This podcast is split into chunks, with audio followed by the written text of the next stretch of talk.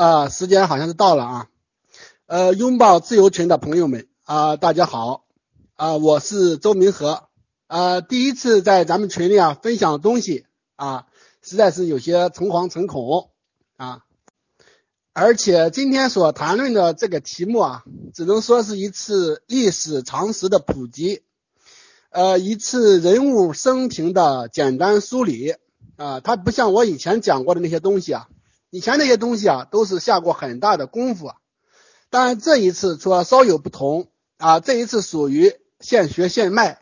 啊，并非我自不量力，而是觉得有关于宋教仁的问题啊，实在是太重要了，值得在我们这个不大不小的圈子里啊，来一次抛砖引玉，或者说对于那些不太了解宋教仁的朋友们而言啊，这也算是一种启蒙吧。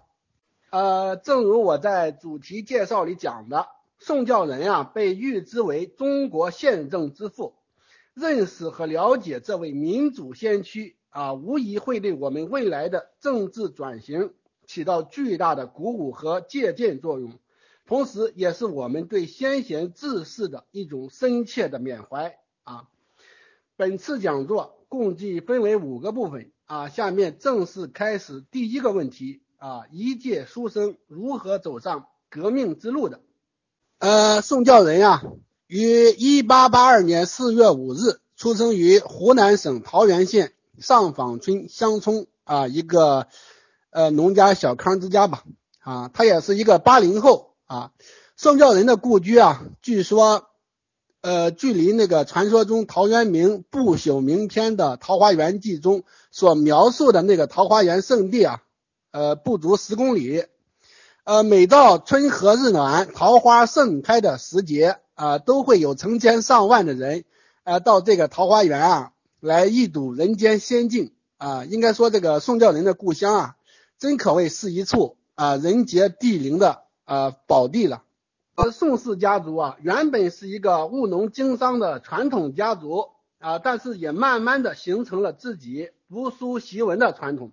在那个时代啊，科举做官不仅是很荣耀的事情，也是一个家族脱胎换骨的一种途径吧。呃，毕竟当时啊，他是呃官权力啊这种比较大啊。呃，比如曾国藩家族啊，就成功完成了这种蜕变啊，因为曾国藩啊，他中进士了嘛啊，后来也做了官。呃，但是很不寻常的是啊，宋氏家族虽然是一个书香门第啊，但是却几乎没有一个人做官。他们这个家族啊，很可能是像王夫之那样，具有一种或隐或显的反满意识。宋教仁啊，后来始终坚持一种反满立场，可能也是受这个呃家庭的因素影响吧。呃，宋教仁的父亲啊，宋忠盼啊，读书也非常用功啊，甚至啊，曾经因为读书过度啊而得了病。呃，其实宋教仁在日本的时候啊，有一回也是因为读书太劳累啊，加上感情上有个坎儿啊，所以得了病啊。后面我们将会提到的。宋教仁啊，有一个哥哥叫宋教信啊，宋教信啊，与当地的会党和绿林交往很多。这些会党除了互相扶助的宗旨以外，就是常常抱有一种浓厚的啊反满的意识。啊，天地会啊，就是其中的一个典型。呃，宋教仁啊，后来参加华兴会的起义的时候啊，就借重了他哥哥啊与会党的这层特殊关系。呃，不过起初的那个起义啊，其实并不太顺利啊。呃，不过反满意识是一回事儿，真正走上反清革命之路啊，却是另一回事儿啊。宋教仁啊，六岁时就进了自己家族办的私塾，开始接受传统的启蒙教育。甲午战争中，中国的惨败啊，给当时的读书人以强烈的刺激。这个时候，寻求改革、变法维新的呼声渐高。少年宋教仁啊，虽然身处偏僻之乡，不能及时接触新思想和新学问，但是他关心时务和国家大事，以及爱好历史、地理的倾向，却慢慢的显露了出来。呃，比如说，呃，宋教仁啊，当时得到了一把。啊，就是上面绘制有中国地图的呃纸扇子，呃，宋教仁啊就如获至宝一般啊，到了天冷的时候还拿在手里啊，爱不释手啊。一八九九年春天，啊，宋教仁进入桃源县城的张江书院学习啊，直到一九零二年才离开啊，这个四个年头大概是啊。宋教仁不喜欢八股文啊，但对历史地理的爱好得到了进一步发展。他后来啊，能写出像《尖岛问题》这样功力深厚的史地著作啊，这种基础啊，恐怕就是在张江书院学习时期打下的。另外。就是从道光年间以后啊，以安徽籍和湖南籍为中心的一帮经世派学者，他们有感于时局的动荡啊，开始注重边疆史地研究。其中最有成就、最为典型的学者就是湖南邵阳籍的魏源。宋教仁啊，可以说是接续了道光经世派的传统啊，后来也确实做出了相当的成绩。尽管他后来啊。把主要的精力啊都灌注在了政治方面啊，而且他的一生啊是那样的短暂啊，不像那个梁启超，梁启超后来嗯退出政坛了嘛，但是他学术成就是非常的，就是说非常巨大。呃，宋教仁呀，天性喜欢读书啊，带有一股浓厚的书生气质。虽然他带有反满意识，但是出于一种社会惯性吧。一九零一年，宋教仁还是参加了科举考试啊。并获得了秀才资格。呃，那个黄兴啊，其实在二十岁时候也考中了秀才。呃，虽然黄家的祖训呀也是不做清朝的官，但是有这个秀才的这个小功名吧，这个最小的功名啊，恐怕还是方便这个就业啊。在十八九岁这个阶段，宋教仁的思想其实已经非常的激进啊，被人称作狂生。呃，当时谭嗣同的好友唐才常啊，组织了一支反清的自立军，宋教仁啊就参与到了其中。不过，他是秘密会员啊。后来自立军啊起义失败，唐才常死难，但是幸存下来的自立军会员啊多半成了革命党。出于对新学的兴趣，一九零二年，宋教仁顺利考取了位于湖北武昌的呃文普通中学堂。这个学堂是倾向新政的湖广总督张之洞创办的。实际上，张之洞啊，实际上就是呃那个算是杀害唐才常的一个主要的凶手吧。啊，张之洞同时还创办了一个吴普通中学堂。呃，这个中学堂啊，其实相当于呃我们现在的高中了。啊。宋教仁这一批呃，其实正是第一届学生啊，也算是得风气之先了。这个学校开设。伦理、文经、中文、外语、历史、地理、数学、博物、理化、法治、图画、体操等十二门课程，啊，学制是四年。呃，这里我说一下，我这个手机可能有点问题吧，啊，发的语音有的可能发不出去，啊，但是呢，我这个讲的这个东西啊，有文字版，大家呃，如果想全面了解这次讲的话，可以呃看这个文字版，我到时候。讲完会发出来的啊，呃，一九零三年啊，是中国思想界非常活跃的一年。当时俄军啊，趁着义和团之乱，占据了我国的东北地区，拒俄运动啊，开始在这一年风潮激荡。与此同时，陈天华的猛回头、景世忠与周荣的革命军迅速传播。吴禄贞等人啊，在武昌花园山组织了一个聚会啊，这是武汉地区最早的革命团体。宋教仁啊，也许没有参与呃这个聚会啊，但是他在学校里与同学们一起议论时政、畅谈革命啊，表现的非常突出。武汉不仅是九省通衢之地，是中国中部地区经济文化最为发达的地区。呃，宋教仁啊，在这里看到了很多新东西啊，接触了很多新思想。正是在这种新的地方。和新的形势下，宋教仁啊开始不安于追求个人名利，而是迅速走上了一条反清革命之路。这当然是非常冒险的啊！这个身家性命有可能随时都丢掉啊！这里我要指出的一点是啊，很多人以为啊孙文参加革命也完全是出自一种高大上的动机，其实不是那么简单。据这个黄宇和三十岁前的孙中山中的记载啊，这本书其实很权威啊。孙文在香港西医书院毕业之后，就到了澳门谋生啊，他根本就没想什么革命啊，他借钱开了一个中西药局啊，但是他没有取得在澳门的正式行医资格。后来他受同行排挤，再加上药店经营失败，导致债台高筑啊，实在混不下去了，才被迫。呃，宋教仁啊，在这里看到了很多新东西啊，接触了很多新思想。正是在这种新的地方和新的形势下，宋教仁啊，开始不安于追求个人名利，而是迅速走上了一条反清革命之路。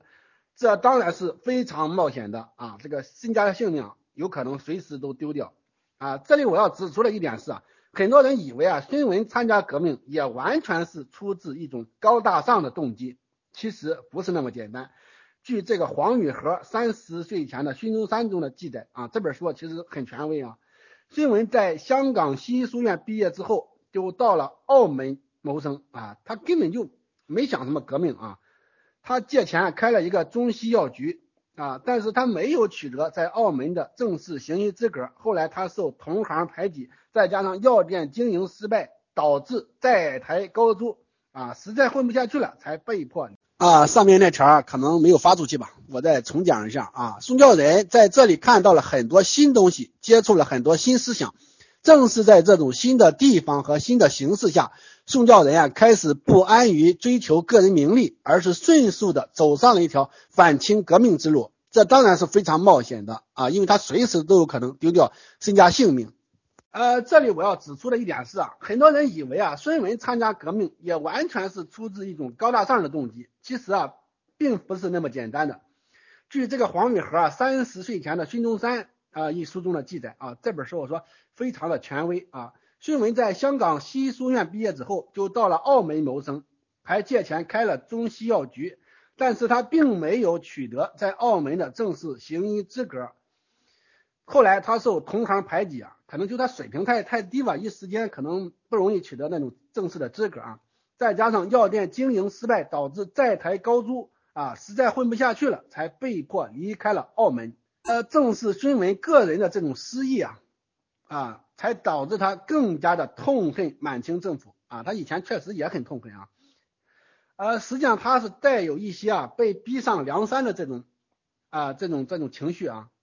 一九零三年五月，黄兴从日本回国，组织发动反清起义。在一次演讲中啊，宋教仁与黄兴结识，两个人啊很快就成为至死不渝的。啊，好友、挚友啊，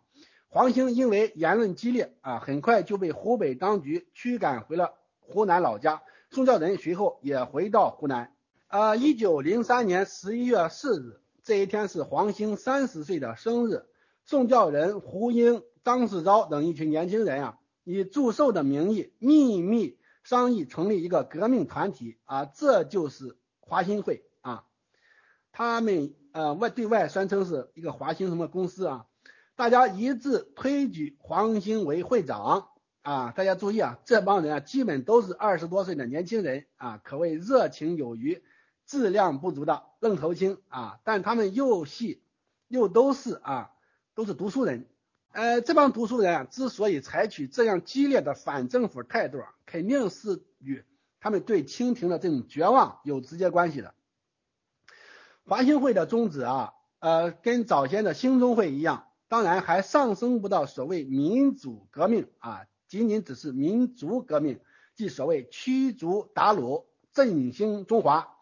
年轻的宋教仁啊，在华兴会的活动中表现出了卓越的组织才能，他参加和组织了长沙日知会、东文讲习所以及位于湖北的科学补习所等革命团体。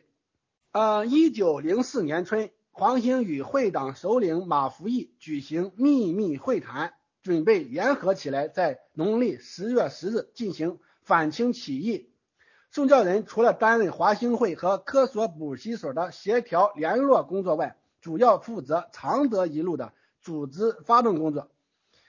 由于缺乏经验，加上有些活动啊半公开化啊，以及会党较为散漫。这次起义最终被清政府提前获悉，导致计划完全暴露，黄兴等人被迫出走。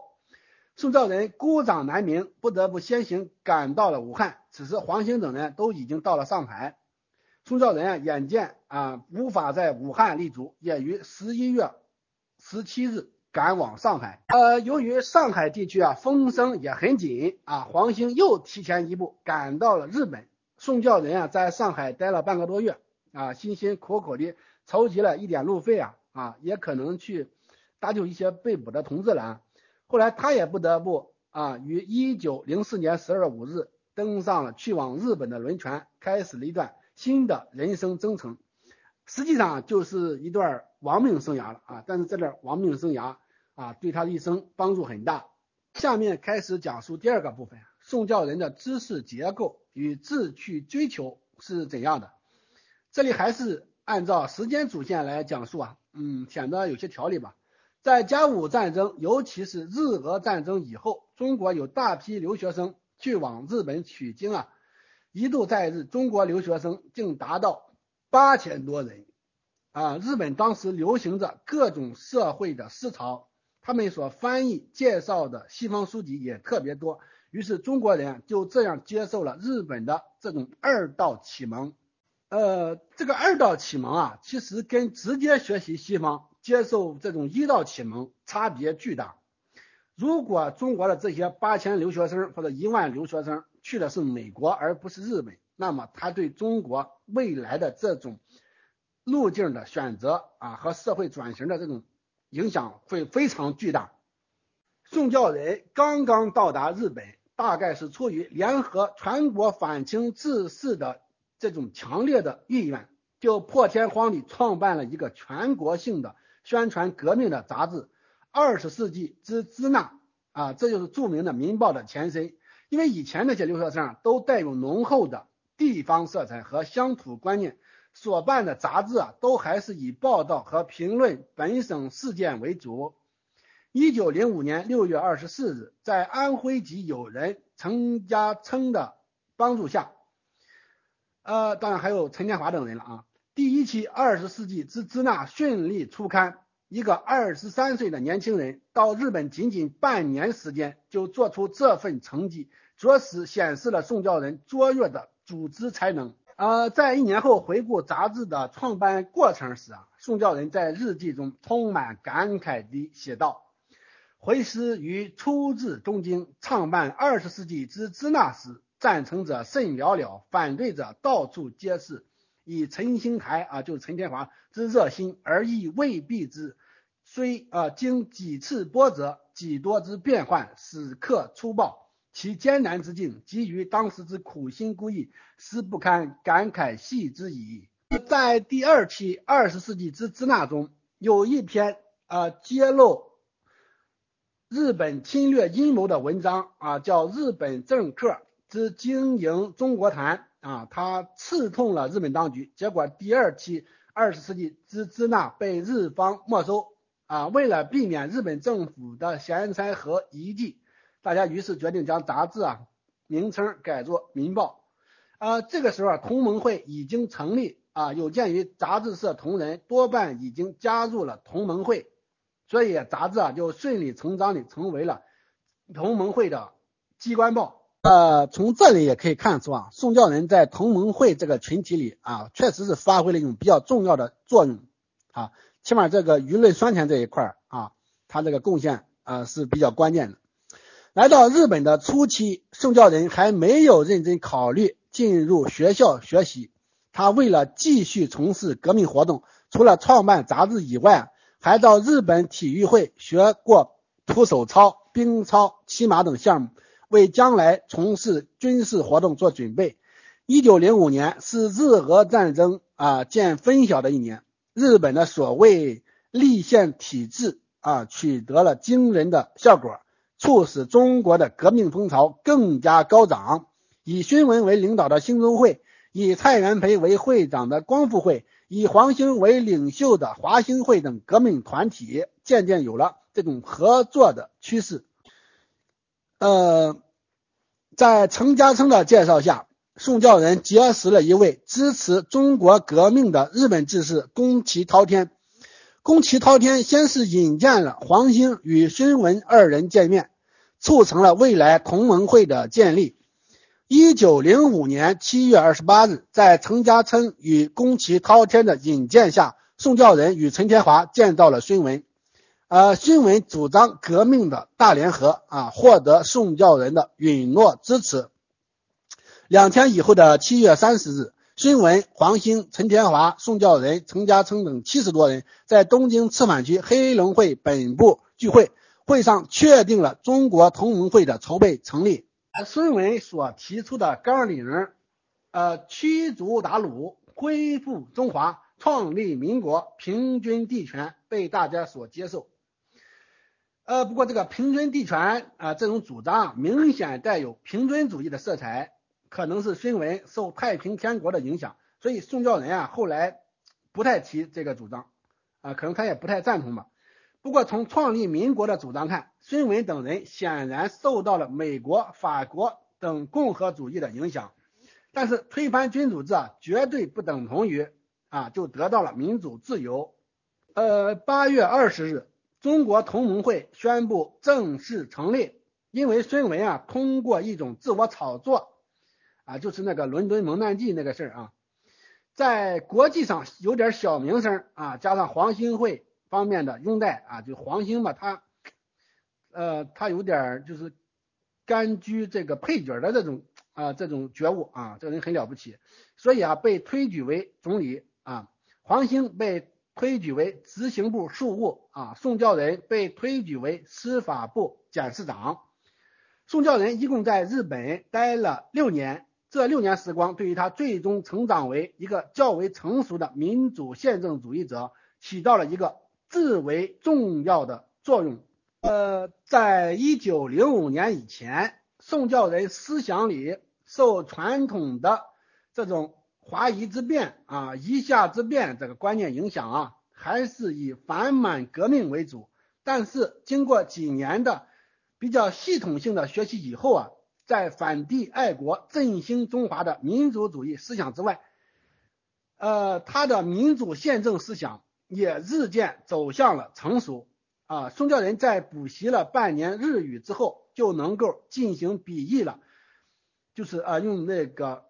笔翻译啊。与此同时，宋教仁还学习了一点英语啊，外语工具的掌握对于宋教仁在日本的立足、学习与活动都产生了积极的这种帮助。呃，一九零五年六月，宋教仁进入了日本法政大学，专为中国学生创办的法政速成科学习。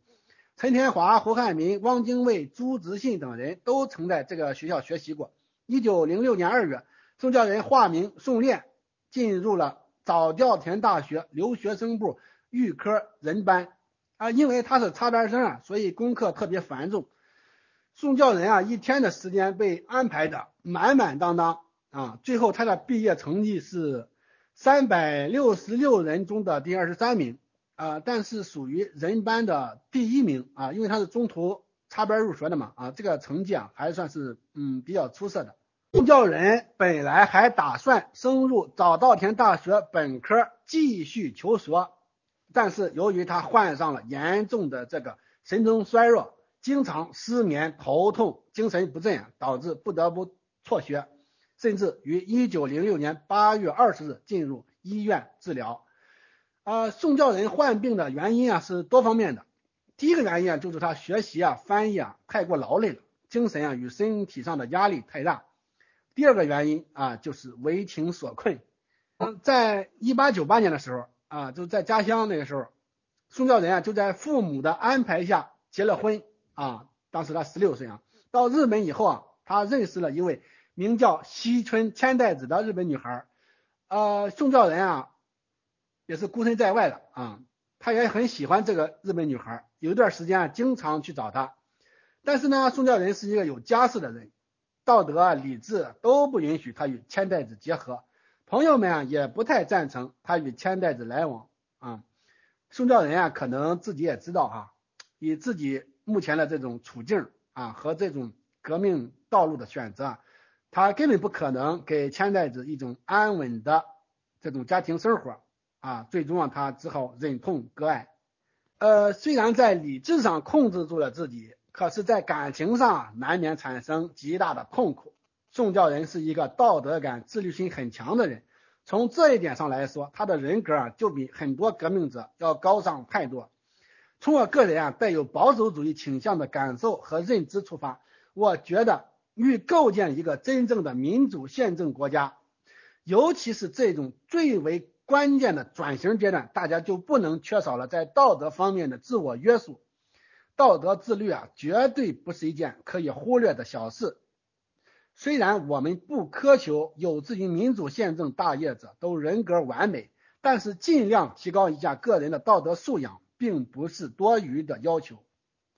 我常常反思啊，孙文后来之所以走上那样一条偏激之路，呃，孙文啊之所以啊走上那样的偏激之路啊，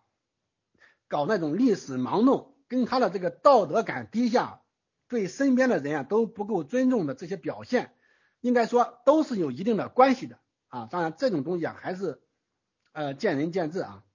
从医院出来以后，宋教仁住进了宫崎银藏家里，他的心情和病情都日渐好转。两个月后，他又搬到了黄兴家里。这一次患病应该是对宋教仁的一次很大的这个磨砺吧，令他在各方面都显得更为。成熟沉稳了。除了一般的学习和关注时事政治啊、政治法律制度、边疆史地、心学、哲学、心理学和财政学之外，呃，非常值得我们大家注意的就是，宋教仁为了谋生啊，也是为了学习，在日本期间翻译了大量的有关政治、法律等方面的著作啊。比如说，长达六十万字的这个比较财政学啊，这是一个日本的一个学者写的啊，比较了就是各国的这种财政嘛。此外，还有日本宪法四千五百字，英国制度概览六万多字啊，各国警察制度啊，俄国制度要览，澳大利匈牙利制度要览啊，那我不明明白这个澳大利是不是就是澳大利亚？美国制度要概要啊，有六十页。啊，奥匈国财政制度，呃，德国官制，呃，普鲁士王国官制，啊，日本地方，呃，渔政法规要览等等。很显然，正是通过这种辛苦的翻译工作啊，加深了宋教仁对于世界各主要国家的政治制度实际运作之得失的理解。呃，这显然是，呃，他未来成长为中国宪政之父啊。啊，就打下了一个坚实的思想基础吧。呃，比如说他翻译这些，呃，或者看那个这类的书吧，啊，他就知道德国啊是一个专制国家啊，日本啊顶多算是一个半立宪国家，它都不是中国将来要追要学习的目标啊和模范了的对象啊。呃，就是宋教仁啊，他这种艰辛的这种学习啊和系统性的这种学习啊，他不是像。仅仅是像孙文啊那种欺世盗名啊轻躁自大的这种无不学无术之徒，因此章太炎曾经指出啊，宋教仁是革命党人里面极其少见的，也非常难得的对于民主宪政有真知灼见的同志啊。当然，章太炎这个原话我我是不记得了啊，找了半天啊也没找出来，呃，下回吧还得好好找一找。啊，我以前也指出过啊，汪精卫这个人啊，其实更像一个文人。啊，他跟宋教仁的知识结构就大不一样。如果汪精卫啊，他也非常精通西方的政治啊、法律之学，那么他绝对不会在晚清民初时啊，成为一个无政府主义者啊，就是奉行这种暗杀啊什么的啊。因此，这里我也要说啊，像宋教仁这样的人啊，自然是越多越好啊，而不是越少越好。呃，其实宋教仁啊，之所以啊，苦心钻研这些学问啊，当然不仅仅是考虑当下推翻清廷的问题啊，也是考虑到了推翻满清以后所要面临的这个政治问题。他认为，飘忽敢死者易得，条理缜密之事盖寡。非先执其机啊，虽满洲倾覆啊，犹足未忧啊。这就像我们今天很多人啊，只知道整天嚷嚷着推墙啊，推墙。啊，似乎墙倒了以后啊，就一切万事大吉了，岂不知啊，那才只是啊第一步。呃，对于国家大事啊，缺乏深谋远虑啊，只知道一味盲动，那显然是不行的。当然，有关于宋教仁才华最显明的体现，就是《尖岛问题》啊这个小册子的写作。《尖岛啊是一个地名啊，位于中国和朝鲜边界啊，它可能属于一个朝鲜族自治区吧，好像那种那种感觉啊。宋教仁听说这一带有一帮反清的马军啊，其实就是土匪马贼了啊。宋教仁啊就想说服这一帮啊土匪马贼啊加入呃同盟会吧，或者跟同盟会联合反清。啊，宋教仁啊于是就到了东北啊，他他是亲自前往了。宋教仁的东北之行啊还是比较顺利的，也显示了他的勇气和胆略。但是他在东北啊很快就听到了日本方面想要吞并尖岛的这种阴谋。宋教仁啊深感此事关乎重大，绝不能袖手旁观。于是，一面收集证据和材料，一面参考有关国境问题的国际法书籍，最终于1908年撰写完成了一部长达六万字的。尖岛问题，呃，这部著作啊，堪称是一部百科全书式的著作啊，它现在收录在《宋教仁集》里啊，大家可以看一看，感兴趣的话，因为它包含了历史、地理、政治与国际法等方方面面的问题，不仅闪耀着一种爱国主义的光辉啊，也像一场及时雨一样，帮助清政府在就尖岛问题的对日交涉方面。占据了主动，《尖岛问题》一书获得了各方面的赞赏。啊，当时啊，那个主持外交部的袁世凯和纳童，甚至希望宋教仁这个被通缉的革命党能够回国为朝廷效力。啊，宋教仁本来就有这种中央革命的想法，所以啊，也希望像吴禄敦那样潜入清政府内部从事革命活动。呃，但是因为有些人啊不明真相。啊，便写信来讥讽宋教仁。呃，宋教仁吧，可能非常的就在乎这种名节吧，啊，然后他就为了显示自己的反清决心啊，不仅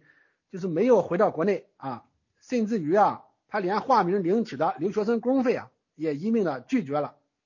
见到交涉以后啊，袁世凯有鉴于宋教仁著书有功。啊，便给他送来了两千元的酬金。呃，宋教人啊，虽然生活非常困难，但为了彰显气节和立场，他便将这两千块钱啊资助给了那些留日的从学友们啊啊，这个又跟那个拿了捐款啊不给大伙分啊，自己想怎么花啊就怎么花的孙文啊，形成了鲜明的对比。呃，这里还有一件事情需要简单交代一下。啊，就是宋教仁啊，在化名领取留学生公费时啊，都有一种道德焦虑感因为这也是一种撒谎啊，或者说啊，也是拿了清政府的钱吧。虽然有些迫不得已啊，可见宋教仁他根本不可能是那种为达目的不择手段的人啊，因为凡是这种不择手段之人啊，他们的这种道德顾虑、道德负担都很小啊，他们甚至连自己的亲人。都可以随便的牺牲啊，更别说那其他人的了啊。呃，撰写建岛问题，其实也体现了宋教仁的一种反帝倾向，这大概是继承了陈天华的反帝思想，所以宋教仁的民族主义倾向非常的强烈。宋教仁对于日本的这种半立宪的体制啊，这种五人政治啊，就是批评很多。对于日本的狼子野心啊，也有诸多的警惕意识啊。这跟一心巴望着得到外援啊，不惜饮鸩止渴的这个孙文等人啊是不同的啊。在袁世凯时代，孙文上了日本的贼船而不自知啊，后来又一头扎到了苏俄的这个贼船上。孙文的这些举动啊，当然都不是偶然的了啊，这些都是他的极端功利主义啊、革命盲动主义啊、这个顾头不顾尾这个思想的这种体现吧。啊，下面开始第三个问题啊，辛亥革命前后，宋教仁发挥了怎样的作用？呃，自从孙文成为同盟会的总体以后啊，呃，总理以后，他的专断作风啊，以及在经费方面的这种黑箱行为啊，导致同盟会内部出现了一波啊倒孙的风潮。章太炎、张继等人要求更换总理啊，宋教仁啊也出面支持。章太炎，但是刘奎一啊、黄兴等人为顾全大局出面串结，才使得同盟会。暂时没有分裂啊，但是实际上东京那个同盟会本部啊，它已经就算是形同虚设了啊，已经瘫痪了整个。呃，此后啊，孙文啊依旧我行我素，导致矛盾啊不断加深。而他在一九一零年二月建立旧金山同盟分会时，把同盟会改称为啊中华革命党，也表现出了一种分离倾向。正是在这种背景下，章太炎、陶成章等人啊，一面与孙文啊互相打口水战啊，一面就重建了光复会。啊，应该说这个光复会啊，他在辛亥革命前后啊，啊也是牺牲很大啊，也发挥了嗯很大的作用吧。呃，一九一零年夏天，宋教仁、谭仁凤、赵生等人在宋教仁的寓所开会，筹备成立一个中部同盟会。以作为长江流域革命活动的领导机关，经过多年的观察和思考，宋教仁对于革命方略已经成竹在胸。在随后召开的十一省区同盟会负责人会议上，他就提出了著名的革命三策：在边疆边远地区进行武装革命是下策；在长江流域进行是中策；在北方和首都进行则是上策。呃，孙文在两广地区啊搞的那一些起事儿啊啊暴动啊，都是下策啊，已经被事实所证明，而且即使侥幸站住脚跟啊，也容易引来外国干涉啊，并造成国家的这种大动荡、大分裂。所以与会者都不赞成继续在周边啊在边地闹革命，但是在北方和首都啊搞啊也很不容易啊，因为那里是清廷的。复兴地区防范比较严密啊，因此大家最终达成了集中注意力于长江流域的这种策略。呃，显然从后来的历史发展看，这种呃革命方略获得了巨大的成功，也体现出了宋教仁的一种比较超凡的这种战略眼光吧。这就要比一般所谓书生之见高明多了啊！而且当时宋教仁还提醒大家，不要冒险躁动。不要鲁莽从事，而是要周密准备，争取一举成功，而且要迅速的成功啊，以免出现这个军人做大啊这种局面啊，不能像孙文那样只知道啊为了给捐款的华侨们一个交代啊，不停的小打小闹啊，白白的牺牲同志。呃，由此可见啊，宋教仁他虽然比较年轻啊，但是他也显露了一种老成谋国的这种非凡的自律吧啊，确实是啊。不简单啊，非同寻常的。由于生计困难，在台高筑的这个宋教仁啊，不得不于一九一零年十二月三十一日从东京回到了上海。啊，本来啊他是想赚点外快的啊，但是没想到这竟然是他与日本的永别。啊，因为偶然的关系啊，宋教仁结识了《民力报》的创办人于右任啊，两个人算是一见如故。宋教仁啊，很快就成为了《民日报》的主笔。自从一九一一年二月起，宋教仁使用于父的笔名，在《民日报》上发表了大量的政论文章，啊，产生了很大的影响啊。《民日报》也因此成为继《民报》之后同盟会最重要的刊物啊。一九一一年七月三十一日，中部同盟总会在上海正式宣告成立。呃。中部同盟总会，呃，它的主要领导人啊，除了来自两湖的宋教仁、谭仁凤之外，就是浙江籍的陈其美了。与东同盟会东京本部啊总理独裁制的这个领导机制不一样的是，这个中部同盟总会啊，采取了一种类似集体领导的呃合议制啊，带有一定的这个民主要素吧啊。但是实际上，宋教仁还是这个中部同盟总会的灵魂人物啊，他还制定了具体的啊，力争一举推翻清廷的革命计划。不过需要指出的是啊，按照宋教仁的这个计划和设想，经过周密准备的这次大起义啊，就是基本定在一九一三年举行。呃，但是呢，啊，这个计划不如变化快啊，没想到的是，在两个月之后的十月十日啊，就突发了这个。武昌起义啊，从而引爆了推翻清廷的辛亥革命。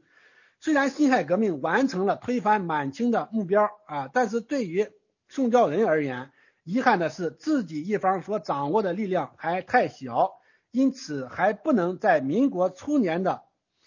呃这个政坛上发挥啊比较决定性的影响啊。中部同盟会啊最重视的地区是湖南啊是湖北和湖南。啊湖北的新军啊，不像袁世凯的那个北洋军一样带有浓厚的私家性质，所以革命党人比较容易在湖北新军中生存和发展。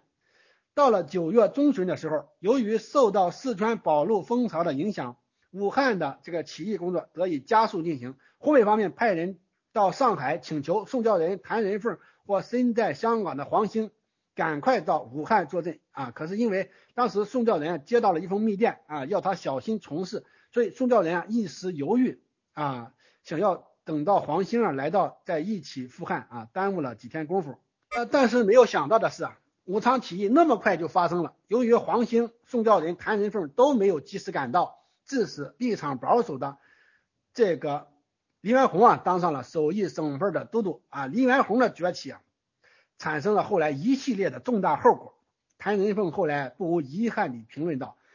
黎元洪以无用之勇烈懦夫也。武昌革命以统帅无人，终为都督，悬而副总统，悬而大总统。”居然命世之应，而察其前后事功，汉口由其犹豫而烧，赣宁由其反对而败，国会由其违法怕死而解散，推元或死，此皆宋顿初之千言有以治之也。不然，安有黎元洪？无黎元洪，又安有此数年来之惨剧？呃，不过谭仁凤在黄兴、宋教仁死后啊，啊，在他那个。诗收排词里边啊，也对这两位杰出的战友有所评价。他认为黄兴是雄而不英啊，宋教仁则是英而不雄啊。这个评价我认为啊还算是基本到位啊。宋教仁其实更像是一个政治家，而不是那种擅长组织啊大手笔的那种行动家。呃，下面再继续。啊，讲一下第四个部分啊，在民国初年，宋教仁是如何参与约法制定的？可能正是因为呃，宋教仁窥透了民主宪政的三昧，所以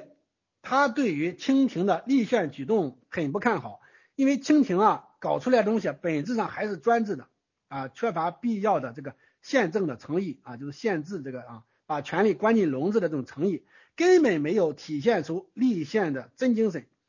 事实啊，也果然被宋教仁不幸而严重啊，最终革命啊取代了改良。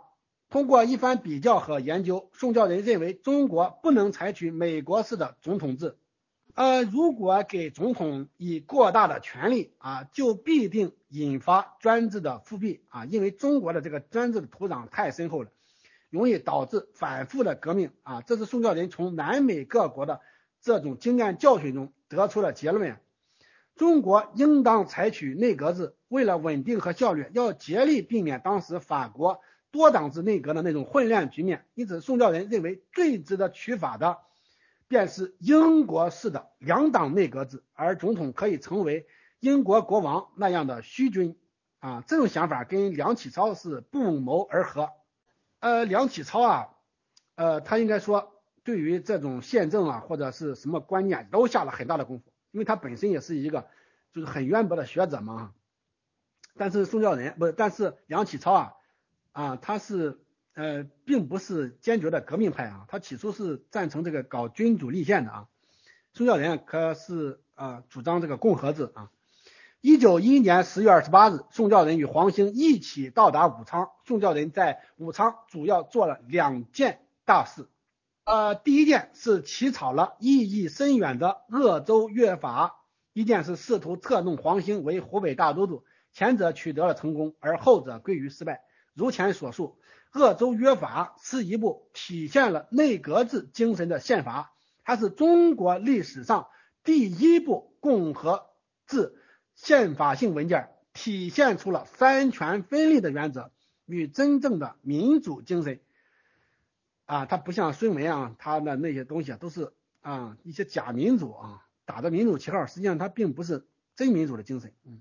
虽然湖北啊并没有真正实施这个约法，但它的意义啊依然是非常重大的。鄂州约法的主要起草人和核心人物就是宋教仁。从这个意义上说，宋教仁不愧为中国宪政之父的这种称誉。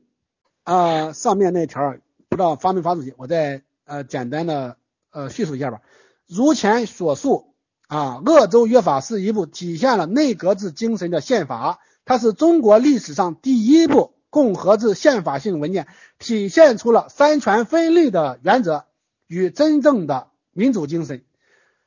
呃，我就说啊，孙文那些东西，实际上它就不是真正的民主的啊这种精神的体现啊。虽然湖北并没有真正实施这个约法，但它的意义依然是非常重大的。鄂州约法的主要起草人和核心人物就是宋教仁。从这个意义上说，宋教仁不愧为中国宪政之父的称誉。呃，姗姗来迟的孙文归国以后，国内政局为之一变。一九一二年一月一日，孙文宣誓成为中华民国的临时大总统。啊，这种贸然成立政府的举动啊，值得我们后世进行深入的研究和反思啊。在讨论临时政府的组织大纲时，孙文主张总统制，而宋教仁主张内阁制。很多人不理解分权制衡的理念啊，不理解这个内阁制的这个运作，却误以为宋教仁是想做一个实权总理啊，结果弄得宋教仁百口莫辩。啊，宋教仁这个人啊，就像前面他的表现一样啊，别人一旦啊，就是说误解他啊，他就很妥协、很让步了哈。所以说，最终啊，让这个总统制的主张啊占了上风。啊，及至孙文的总统美梦破灭以后，为了限制袁世凯的权力，中华民国临时约法中于是就多出了责任内阁制的这个有关规定。这种因人设法的行为，是一种对民主法治精神的背离。啊，使得那些旧官僚和军阀找到了提示约法的借口啊，这也可以看作是孙文一派误国的啊一个例证吧。呃，实际上宋教仁啊对孙文是一直不太看好。呃，宋教仁在一九一零年的时候啊，就曾对日本籍人士啊串户真佐树一针见血地指出，孙逸仙已是落后于时代的人物啊，不足以指导。革命运动，章太炎啊也一直对孙文相当不满，而且他也认为孙文根本不是能做大事的人啊，所以他指出，新君长于议论，此盖元老之才，不应屈之以任直事。呃，重温历史，重温历史正是为了进行更为深入的反思啊。其实我也在不断的思考，孙文在辛亥革命前后。究竟扮演了一个怎样的角色呢？他的出现究竟是福还是祸呢？呃，下面继续第五个话题啊，宋教仁为什么要组织国民党？南北议和达成以后，当选为农林总长的宋教仁与内阁总理唐绍仪、教育总长蔡元培等人离开上海。啊，于一九一二年四月二十日到达北京。啊，这个宋教仁并不擅长农林这一块儿啊，但是他还是成了这个农林总长了啊，算是对他的一个头功吧。但是呢，如果他按他的设想啊，一九一三年发动革命啊，革命党的力量非常壮大的话，那么他这个职位断然不至于啊做什么农林总长啊。啊，民初的政局依旧是相当不稳定的。这个时候，政坛上的三股主导力量分别是同盟会啊，以袁世凯为首的北洋派系及介于二者之间的立宪派。在推翻清廷的问题上，立宪派大多选择站到了革命的立场上。但是到了民国以后啊，立宪派啊，出于稳定局面、恢复国家元气啊等考量，开始倾向于支持袁世凯啊。这个立宪派啊。往往都是所谓的资产阶级啊，或者是地方上的头面人物啊，他们一般啊都是那种啊有些钱啊，有些事啊需要那个啊，就是说国家稳定的这样的一种人。呃，唐绍仪在袁世凯的压力下于六月辞职，宋教仁等人为了维护责任内阁制，也一并提出了辞职。袁世凯不得不于七月十四日批准了他们的辞职。除了同盟会以外，当时政坛上的主要党派就是共和党、民主党、统一共和党等。这些党派多半是跟同盟会采取不同立场的啊，而且他们出于稳健的考虑，也大多拥护袁世凯。为了贯彻自己两党制内阁制的两党内阁制的主张，以及壮大己方的力量，以制衡袁世凯，宋教仁于是走上了一条改组扩党之路。呃，经过一番努力啊。呃，再加上这个孙文啊、黄兴等的支持吧，啊，但是孙文后来说啊，他根本就不支持啊，就是改组国民党这个事儿啊，他认为他一点都不支持啊。八月底的时候，宋教仁改改定名称、组织完全政党的主张得到了落实。八月二十五日，由同盟会、统一共和党、国民公进会、共和实进会、国民工党全国联合会等六个啊大小政党。合并而成的这个国民党成立大会召开，在国民党成立大会上选举孙文、黄兴、宋教仁、王宠惠等九人为理事，宋教仁的票数仅次于孙文和黄兴。呃，九月初，国民党各理事推荐孙文为理事长，但孙文又命宋教仁为代理理事长，实际负责国民党的组织和运作。从以上啊可以看出来。这个民主政党的国民党是基于宋教仁的理念啊和努力建立的，他是最直接的推动者啊，将宋教仁称为国民党之父啊也毫不为过。当然了，后来这个国民党啊变成了中华革命党，又进而变成了中国国民党，虽然名称上差不多啊，也有一定的渊源关系，但是人员组成及组织理念都已经发生了这个。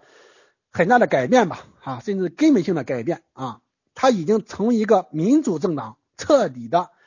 蜕变为啊一个打江山、坐江山的这种革命政党啊，这种暴力型的政党。而国民党，呃，呃，宋教仁啊，可能是因为过去的一些成见吧，啊，令他始终对袁世凯啊缺乏好感，而且同盟会啊。国民党一方也都不太支持袁世凯，这样就形成了民国初年国民党与共和党等对抗的这种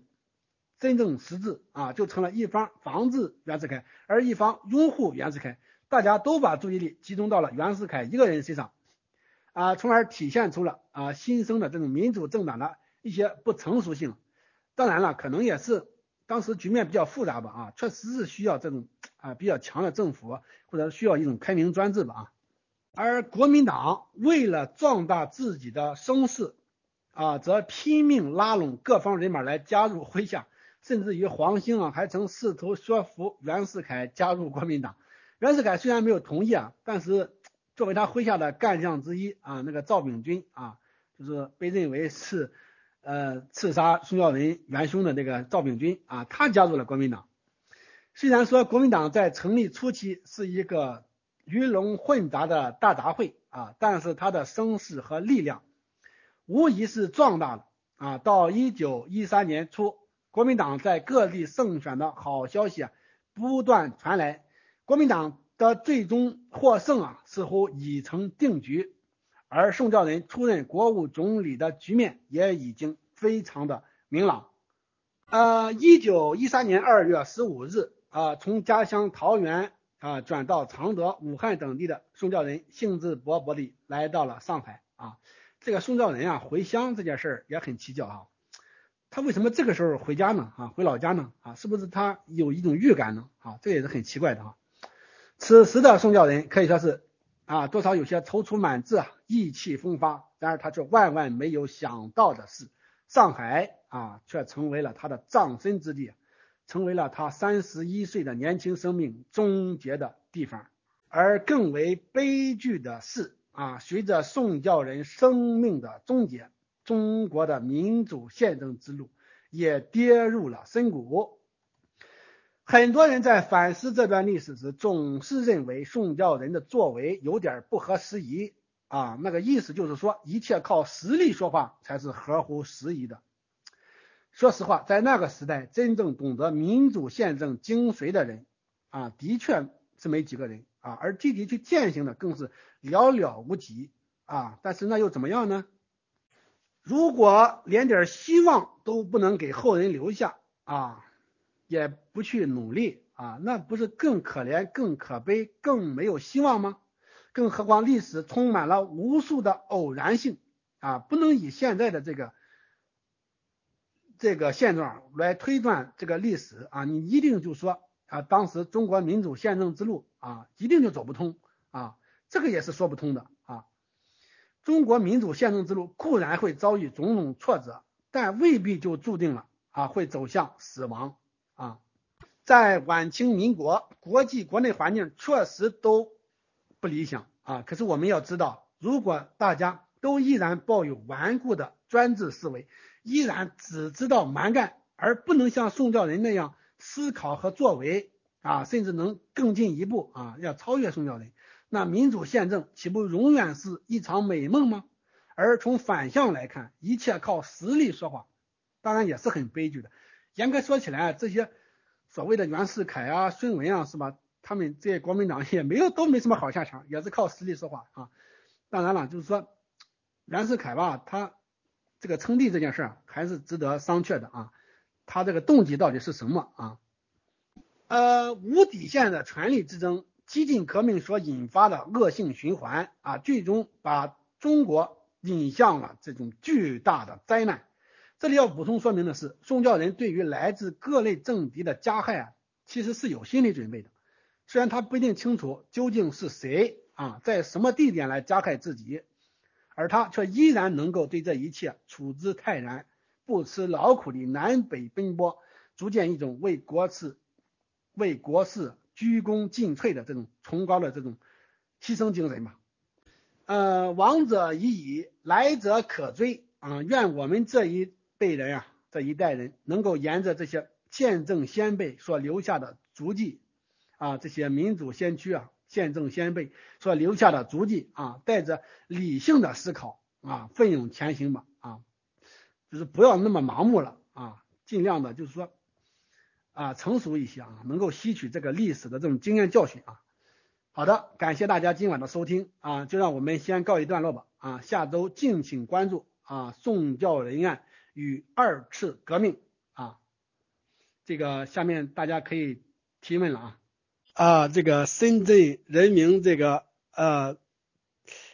呃群友问这个。袁宋配啊，如果 能顺利执政十年到十五年啊，会给中国带来什么样的局面啊？呃，这个问题啊，应该说到下次啊提出来和解答最为适宜啊，因为今天还没有涉及到这个宋教仁案与二次革命啊。但是我想，如果只要宋教仁不死的话，是吧？那中国的这种局面应该说不至于那么坏。对吧？我就说历史充满了无数偶然性啊，但是也有可能更坏或者怎么样。但是以这个现在的这种认知来看，宋教仁他只要活着啊，如果他再多活二三十年，那么对中国这种产生的这种积极影响，应该说是很巨大的啊。可能这个孙文可能他真的就是他就被压下去了啊。这个文汇书院晶晶提问啊，如果今天让我们选择民主制？你认为哪一种最适合当今中国？啊，能不能简单介绍一下当今世界民主制有哪几种？啊，这个我的研究应该说是比较粗浅的啊。首先说这个民主制的这个理念啊，哈，一定要契合这种分权制衡啊这种理念。如果连这种基本的理念哈你都没有贯彻，那你根本就不是真正的民主了。今天来实行民主啊，确实可以借鉴的这个。啊，模范和这个对象确实是太多了啊！国际国内环境也比一百多年前要好的太多了。呃，说起来这个民主制啊，现在主要还是这种总统制哈，美国那种制度和这种内阁制啊，主要是有这样的两种吧啊。呃，至于说中国未来采取哪一种啊，可能应该说还是呃这个权利啊，还是决定于大家吧哈。我认为这个呃学习或者说。呃，模仿这个美国的这种制度啊，啊，或者说再掺和一点呃，这个英国的这种制度啊，这可能呃都是可以的啊。我觉得可能呃怎么说呢？我这个研究也不深嘛，可能是说也会考虑效率化，可能也会采取英国那种吧。啊，这个人民老兄他说的这个袁宋配呀，啊，我能理解一点，就是说袁世凯作为总统嘛，作为这个掌这个大这个主要舵的这个人啊，宋教仁如果他作为一个内阁总理的话，哈，他们实现一种呃这种配合，我觉得也是有这种可能的，啊，这种可能性是很很大的，应该说。呃，我不认为可能说他没有任何可能性吧。我觉得这种可能性，如果，呃，如果如果就是说他实现的话，可能对中国当时的这种稳定啊，应该说是，呃，会起到很大的作用啊。当然，这确实是一个假设哈，因为历史也是充满了无数的这种未知数啊和这种偶然性。呃，李丽华老师说，这个呃，用今天的眼光来假设一百年前的这个历史是没有意义的。啊，我认为啊。这个历史啊，它确实充满了无数的偶然性啊，也有一定的必然性哈，有很多的这个重大的这个转折的这个关头，对历史进行这个探究啊，进行一定的假设哈，就多种假设啊，假设这里拐一拐，那里变一变啊，我觉得对于深究历史啊，探究历史，应该说是有一定的好处的啊，可能大家会。感到好多地方都会大吃一惊哈，如果这里稍微一个转折，那可能对后边的一系列的这个历史事件会产生重大的影响啊。我觉得这个这个东西还确实是值得啊思考一下哈，就是在头脑里哈想象一下历史就是发生转折以后啊那种场景。我有时候呃也是经常这样的假设呀，如果啊哈。呃，就是人每个人的心里啊，可能也读到这段历史，可能就会想，哎呀，呃，假如那个，比方说再往前一点吧，哈，袁世凯再多活几年啊，他会怎么样？啊，这个忍不住会这样想啊，或者说，呃，比如在宋教仁这件事上哈，如果啊这个枪手没有打中他的这个要害，哈，宋教仁嗯，他能多活几年啊，又会怎么样呢？我觉得。再去思考啊，也不见得哈，就是说没有意义哈。这样对于深思历史的这种各要素啊，起码作为一个精神的训练啊，哈，作为一种对历史的一种深入的考察，它也不是说没有意义哈。有时候我觉得可能很多时候就会大吃一惊哈，历史稍微发生一点转折，它可能就会出现后边一系列的这个重大啊。雷群主问。啊，一九一二年八月，啊，新国民党的成啊，不是说新国民党，他就是国民党嘛，推举孙中山为国民党理事长。宋教仁是希望继续利用孙中山的政治招牌去从事和平竞争的民主宪政。啊，其实他可能就像啊，把老孙给弄到一边去，他只是弄不到一边去罢了，对吧？老孙呢，他影响在那里哈，他的那些陈其美啊，可能还需要打老孙的幌子。是吧？他不可能完全把老孙踢一边去啊！何况老孙吧，他确实能团结一部分人啊。呃，你看国民党那个时候是吧？他是拼命的扩党啊，能够团结一切可以团结的力量哈。那北洋方面的都给团都给拉进来了，更并别说是孙文这种了哈。但是他就把孙文这个。抬举为这个理事长，实际上也可能是确实是一个选举的推举的结果吧。虽然孙文只是挂个名哈，他自己后来说他完全就不赞成啊，就是就是改组为国民党啊，这个六个大六个大小党啊合组为这个国民党啊，他是认为他后来他说不赞成，可能他其实有心无力哈，他尽不了什么力啊。雷群主又问。啊，宋教仁被暗杀，打破了民初在中国实行宪政民主的梦想，也导致了国民党的瓦解。这对于当时的袁世凯还是孙中山更为有利啊！我认为对谁都没有利啊，对袁世凯他也没有利啊。袁世凯最后也滑向了一个那样的道路啊。孙文呢啊，怎么说呢？对孙文的个人的这种名位啊啊，就是说个人野心嘛，可能有好处，但是对他的这个历史最终评价。我认为不会有好处啊，绝对不会有好处的，对中国人更是一个灾难。呃，我也不知道刚才设想了什么，假设了什么哈，呃，我只是说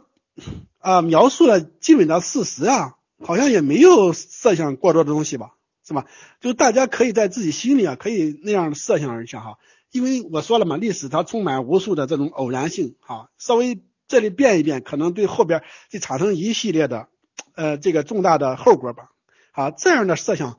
啊，就像是一个训练游戏哈，也是有益处的吧，不是说完全没有意义啊。虽然说大家不必太当真啊。呃，在武昌起义那个时候啊，如果就是说黄兴和宋教仁他们及时赶到了武昌啊，在武昌组织成为一个政府的话，那后来可能。根本也不需要孙文了，当时实际上是因就是因为这个时机错过了哈，处于一种不利的局面啊，没办法，不得不啊把孙文给拉过来团结一把，是吧？其实可能宋教仁他本身根本就不希望孙文回来啊，孙文的这个来到到来啊啊，确实也哎，就是说两面的作用，一方面确实是团结了一部分同盟会的力量，但是呢也啊造成了这个啊这个一定程度的这个负消极作用。我在那个呃讲座里边就提到了哈，就是因为孙文这种专断作风嘛啊，导致下边四分五裂啊，对他很不满啊，要倒孙嘛，造成这个东京这个同盟会本部他瘫痪了，他根本就不起作用了啊，所以说才有后来嗯这个中部同盟同盟会嘛啊，这个东部同盟会实际上它已经是一个独立性的一个呃一个组织和机构了哈。它的领导也是独立性的，因为跟孙文也没没有什么联系了哈。孙文自己在海外漂嘛，啊，这个知无不言群友问啊，就是您认为中国如何可以演变成民主国家啊？因为共产党把位置坐实了啊，将来是和平演变的还是革命的？那都不好说了。从现在这个形势看，当然是啊要革命的了啊，不革命肯定。啊，当然也是有和平演变的，就他们内部啊，啊，确实有可能在分裂出啊，就是说比较积极健康的这种力量哈，来改变这种啊走死胡同现状嘛啊，希望能出现那样的力量，那样力量的话啊，就会减少流血，减少这个不稳定这个局面的出现哈，我希望会出现那样的局面。呃，中国要变成民主国家啊，呃，这个刚才说了啊。也不知道是采用什么形式了哈，啊，但至少确实是要结束今天的这种啊这种专制集权的这种啊这种不堪的局面嘛啊，这种专制啊，它是注定了将来必先要必要走向这个衰和乱啊，它不是说谁闹民主不闹民主就衰和乱的，这是它这个专制啊这个机器它。必然的一个发展的一个逻辑啊，它必然会走向啊这种啊无法回头的这种路啊。这个孙文，你看这个小打小闹啊，这个谭仁凤他对他有个评论啊，就是说他因为拿了华侨的钱嘛啊，总要对华侨有点交代，所以时不时闹点动静出来啊，不然就刷一刷存在感啊，不然的话他不好交代哈。这样确实是白白牺牲了同志啊，而且从天地这种闹这个暴动吧。啊，你确实成效很小哈，啊，所以说就是很不慎重的一个举动啊。你即使在两广都是站稳脚跟了，最后也是造成一个大分裂哈，大冲突啊，不如那种啊，就那种很猛烈的这么一举成功的那种革命哈，这样就是说，就是不会演变为这种军阀混战。这个自无群友问哈，这个小人的问题啊，小人当道啊，小人。啊，会位高权重啊，会不会对中国的民主进程产生很大的消极作用？啊，这个应该说肯定是这样。别说小人了，就是说一般的人哈，就是一般的这些呃，就是说啊，就是破坏民主宪政的这些人，或者说没有这种思维的人啊，有专制思维、野心勃勃的这些人，都有可能啊成为。推进这个民主宪政的这个障碍啊，加上我们自身有可能也会犯很多错误，加上很多不成熟，也是私欲膨胀，也有可能成为啊这个民主宪政的这个障碍。所以希望每个人啊啊就自我要求吧啊，提高自我要求啊，不要啊那么啊就是轻率随便投机啊哈，让自己变得完美一点